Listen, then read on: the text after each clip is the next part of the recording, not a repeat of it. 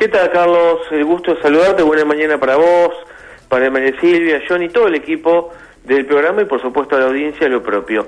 Bueno, Carlos, la verdad que abrimos este miércoles con malas noticias. Tenemos que dar cuenta, bueno, ustedes ya oportunamente lo han informado, de un choque fatal en la Ruta Nacional 11, en un segmento de la Ruta Nacional 11 comprendido entre la localidad de Gobernador Crespo y La Criolla. Aquí tenemos que dar cuenta de una colisión fatal entre un auto, en este caso un Volkswagen Gol, contra una moto, lamentablemente con consecuencias fatales para el conductor del birrodado. En lo que respecta a la integridad física de los ocupantes del automóvil, tenemos entendido por la información que recabamos es que todos resultaron ilesos. El caso es que en estos momentos hay un amplio operativo policial en la zona, por supuesto se están realizando los trabajos periciales de rigor, hay cortes momentáneos, hay eh, por momentos liberan en una sola calzada y bueno, cuando se, se realicen estas pericias no descartamos que se pueda cortar por algunos minutos el tránsito. Así que repetimos, a raíz de esta colisión frontal entre una moto y un auto, falleció un motociclista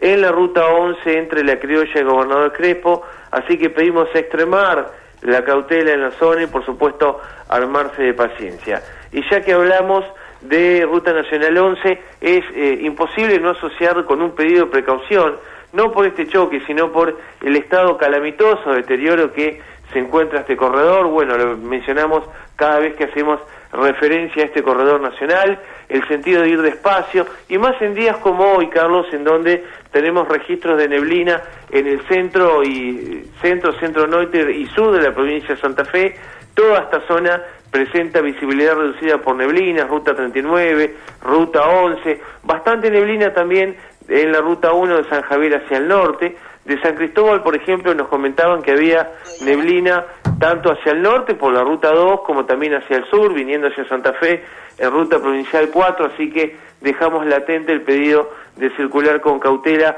en toda esta región.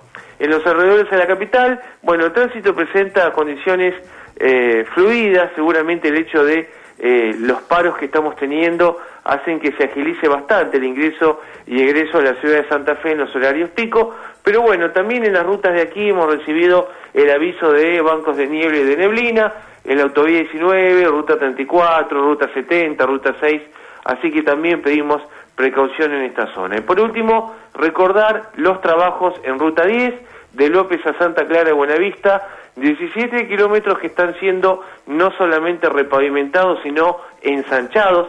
Se le va a agregar 60 centímetros de asfalto más a cada mano. Así que aquí en esta zona, en donde ahora tenemos neblina, pedimos extremar la cautela por esta situación. Así que, Carlos, al momento, estos son los datos más relevantes de este miércoles. Muy bien, Rafael, muchísimas gracias por el reporte. ¿eh? Saludos cordiales, buena jornada, gracias. Gracias a ustedes, hasta luego. Rafael Rodríguez de la Agencia Provincial de Seguridad Vial. Bueno.